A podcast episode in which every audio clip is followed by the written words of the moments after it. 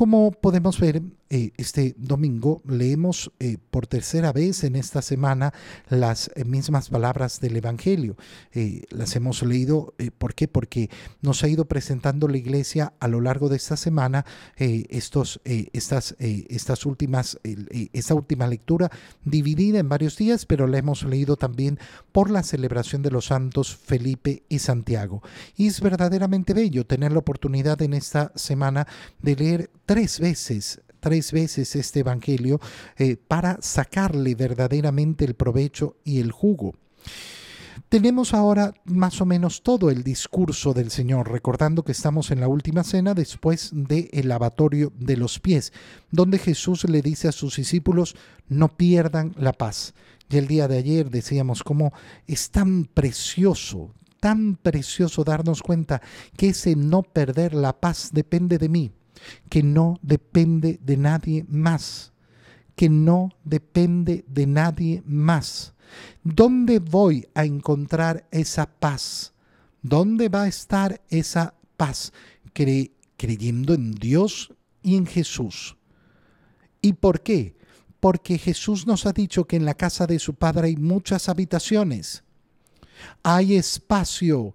¿Qué nos está diciendo? Que la salvación es posible que efectivamente Él nos va a preparar un lugar. Y cuando me haya ido y les haya preparado el lugar, volveré y los llevaré conmigo. ¿Dónde está entonces la paz?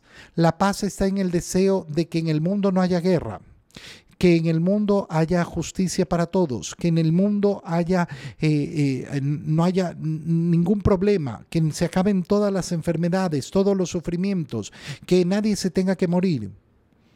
No, no, ahí no está la paz. ¿Y por qué no está la paz ahí? Porque eso no va a ocurrir.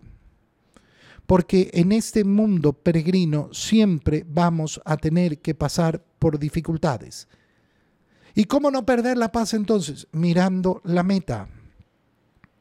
Cuando uno mira la meta, enfrenta las dificultades.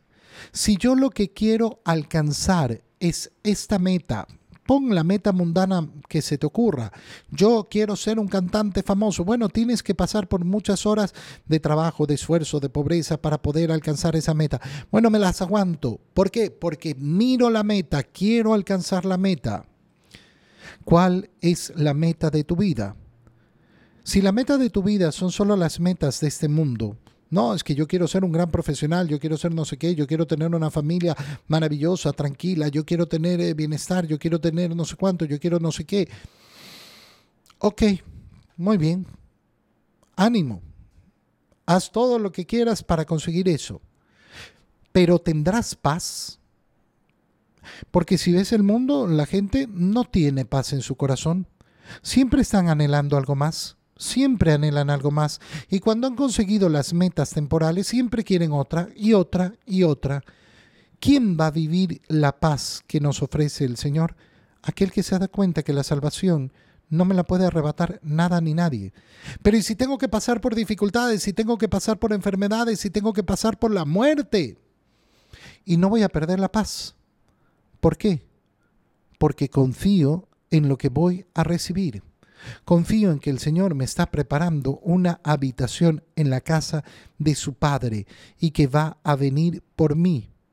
Y ya saben el camino para llegar a esa meta.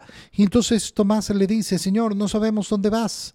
¿Cómo vamos a saber el camino? Yo. Yo soy el camino, la verdad y la vida. Fíjate cómo esto se relaciona con la segunda lectura que hemos hecho, donde hemos escuchado esas palabras de San Pedro tan bonitas acérquense a nuestro Señor Jesús. Acérquense al Señor Jesús. No, las ha dicho Pedro porque se le ocurrieron a Pedro, las está diciendo por qué. Porque el camino del cristianismo es acercarse a Jesús, que es el camino, la verdad y la vida. No es un camino aislado, no es un camino distinto, no es un camino por allá, no es un camino que nos indica, no, es estar en Él. Él es el camino. Por tanto, es la relación con Él, la intimidad con Él. En otras palabras, lo que nos dice el Evangelio es muy sencillo. Mira, eh, una persona puede, eh, puede pasar su vida cumpliendo. Un hijo puede parecer un buen hijo. ¿Por qué? Porque cumple todo lo que le mandan los padres. Y entonces, visto, visto, visto, casi ya cumplido, cumplido, cumplido, cumplido. Pero puede que no tenga una relación de amor con sus padres. Un padre puede cumplir las obligaciones con su hijo. Ay, no, yo he cumplido con mis hijos, he cumplido, yo les di esto, les di esto, les di esto. Pero cuando uno analiza, no, no tiene un profundo y verdadero amor por sus hijos. Un católico puede cumplir, no, yo voy a misa los domingos, yo rezo, yo hago no sé qué, yo hago no sé cuánto, yo no, no, no, no cometo este pecado, no cometo este otro, eh, mm, soy caritativo, cumplo, cumplo, cumplo. Pero ese no es el cristianismo, ese no es el camino. ¿Por qué? Porque el camino es de una relación íntima. ¿Cómo llamamos a esa relación íntima? Relación de amor. Relación de amor de amor profundo. Qué distinto es un hijo que quiere cumplir simplemente por cumplir lo que le manda su padre, porque le conviene, porque quiere conseguir un premio, porque quiere conseguir que le compre no sé qué, porque quiere... A, a un hijo que quiere cumplir lo que le manda su padre porque lo ama. Porque lo ama. No porque quiere quedar bien, no porque quiere cumplir, no porque quiere sacar provecho, sino porque lo ama. Esta es la relación que tenemos que tener con el Señor. Muéstranos al Padre, ya se los he mostrado. Soy yo. El Padre está en mí y yo estoy en el Padre. Créanlo por mis palabras, créanlo por mis obras. Y entonces, unidos a mí, tal y como yo estoy unido al Padre, ¿qué es lo que une al Hijo y al Padre? Esa relación de amor, de amor. Si ustedes se unen a mí en esa relación de amor, entonces permanecerán en mí y harán las obras que yo hago y las harán mayores.